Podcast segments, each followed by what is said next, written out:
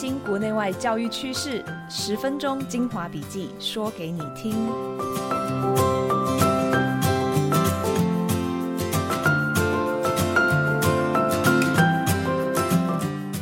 Hello，大家好，又回到了每两周一次的翻转教育笔记。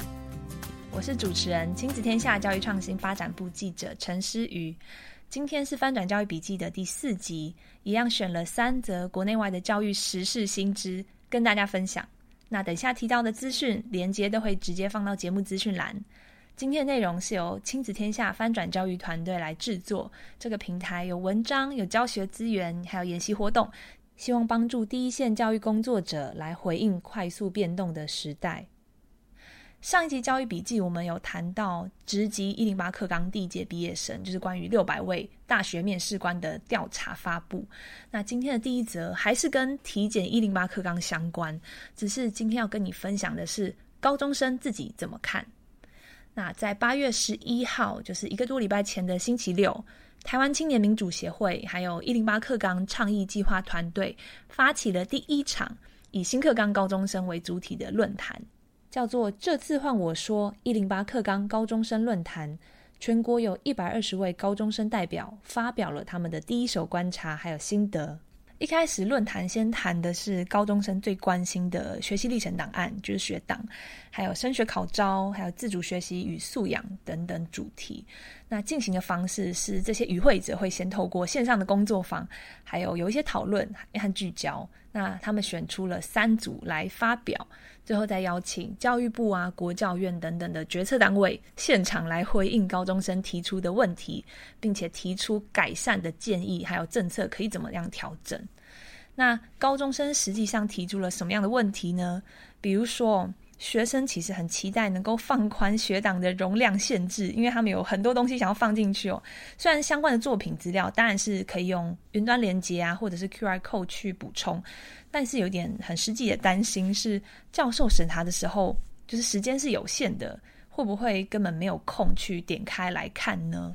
那容量限制是一点，还有另外一点是每个学期的截止时程太赶，学生希望说能够再放宽一点到。可能说下个学期的开学前两周，或者是在寒暑假结束之前，这样是能够错开重要考试，那不会让学生压力这么大，就是一边准备期末考，还要一边去赶这个学党的进度哦。那另外跟大方向比较相关的是，呃，学生蛮期待学校能够开一些跟学党制作有关的课程啊，或者是有机会去提供范本，那一个大的框架让学生参考。学生就不用自己在一片盲目中要从零开始摸索。那其实，在过程当中，很多学生自己边摸索也边发现，学校老师他们不一定有充分理解新课纲的精神，老师端能够提供的协助其实是有限的。那有一位来自高雄的学生代表林延君说，他在回收这些全台湾高中生的问卷之后，他发现调查显示，只有不到四成的学生认为制作学党的时候可以从老师身上得到一些问题的解方。那所以学生其实对于学党的平均满意度，在这个满分十分之下，就得到四点三五分，就是不到一半的分数。那其实今年四月的时候。第一个发表一零八课纲观察报告的学生团队，那是有三个学生组成，包括台中女中廖佑宁，还有南投的中信高中李瑞玲。那他们也让很多人听见了学生对新课纲的看法。最近这两位学生，他们接受了亲子天下的访问，提到说，他们觉得一零八课纲的理念是弹性学习课程啊、自主学习计划这些都很值得肯定，但是他们认为一零八课纲最应该改进的一件事情，就是理想跟现实的距离是太过遥远的。包括大学单，其实一直到这些首届的课纲生已经升到高三的时候，大学单才去公布了书审资料审查的原则。那当时候就在高中端掀起了一波焦虑啊，还有修改报告的这这一阵兵荒马乱。呃，这些观察还有论坛上学生发表的心声，其实都点出了这个新课纲需要更缜密规划的地方。在一零八课纲高中生论坛上，教育部长潘文忠后来也回馈说。学生们其实都不只是发牢骚而已，他们也积极地提出了问题改善的方案。那潘文忠部长觉得是很好的。那未来努力的方向是要去增能，还有加强现场老师的引导能力，就能够给学生更多支持，还有更明确的指引。接下来第二则要分享的新闻跟阅读有关。OECD 它在三十个国家的调查发现，比较常读纸本书的青少年，他们在二零一八年披萨的阅读测验里面，比那些很少或者是从来不阅读的孩子得到了更多的分数。即使他们社经地位是差不多的家庭哦，来自不差不多的背景，读纸本书也会带来更好的阅读能力。那他们的得分比不常读书的孩子高出了四十九分，这个差距大概是两年半的学习进展。但是如果学生是读电子书，那就只会比不常读书的孩子多出十五分，那是相当于不到一年的学习进展。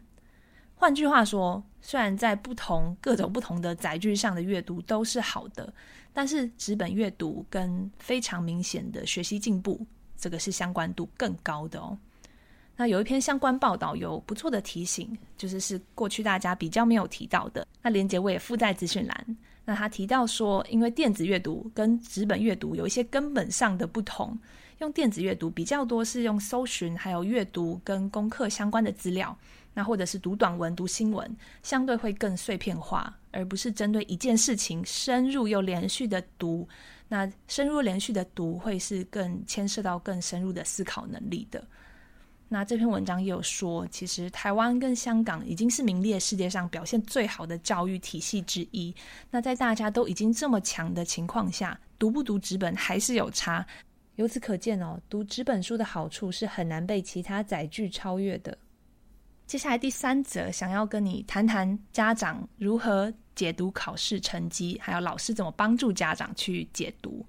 哈佛大学教育学院有一个网站叫做 Usable Knowledge。直翻就是有用的知识，那上面常常会转化一些哈佛大学最新教育的研究，那把它们变成就是能够让教育工作者或决策者或者是家长都能够看得懂的文章，而且还可以按照上面提供的具体建议直接去尝试。那最近 Usable Knowledge 发表了一篇新文章，开头就是心理测量专家后说，我们这个社会上对数字的敏感度其实是弱的。那分数其实不是个万能的指标，但是我们很常冠上就是超越这些数字应得的意义。例如说，在一个时间压力下的算术考试当中，你是很难去衡量孩子的创意呀、问题解决能力等等的。所以，我们先需要认知到，考试能够看到的学习成果是有限度的。那这篇文章提到，孩子从小到大其实遇到过各种不同考试。其实考试它也各有不同的目的的，那所以家长也需要了解到这一点，那也需要了解怎么去解读这些成绩的意义。例如说，考试成果有分个人的成果或者是团体的成果，那他们的范围跟他们的重要性也各有不同。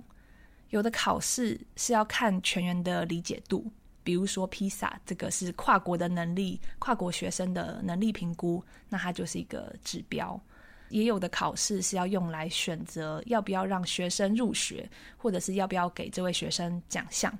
那还有一些考试反而是要评估老师的贡献度，所以都各有不同。那这篇文章就特别提醒说，身为老师也应该要让家长知道，要避免去比较不同类型的考试的成绩。那以及说，看到这些成绩之后，家长下一步还可以怎么去做，去辅助孩子呢？有一些建议。给家长的建议包括，可以把时间轴拉长来做评估。例如说，请孩子把整个学年的考卷一张一张都收集起来，暑假的时候就可以一起来回顾。那这时候才能够比较看得清楚，学年刚开始跟学年要结束的时候，这一科你有怎么样的进步幅度还有轨迹。那如果家长你不知道怎么去解读这些测验分数啊，这些趴数背后代表的意义。那也可以主动去请教孩子的老师。以上就是今天的翻转教育笔记，非常感谢大家收听，我是诗瑜。翻转教育 Podcast 每周周一、周三都会持续更新，从班级经营到教学方法，帮助你全方位增能。如果你喜欢我们的节目，Apple Podcast 和 Spotify 请给我们五星好评。还有更多的教育时事报道，或者是教学资源，还有线上研习的资源。欢迎上翻转教育网站搜寻，现在加入订阅服务，一天一块钱，让你三百六十五天找寻最新教学灵感不断线。那暑假我们已经办了六场的噗浪讲堂研习，还有两场阅读理解的研习。加入订阅后，你也可以看过去回放的影片档，还有讲师提供的简报档。还有想听什么 podcast 主题，或者是有任何的回馈想要给我们，欢迎在节目许愿池里面留言。我们下次见，拜拜。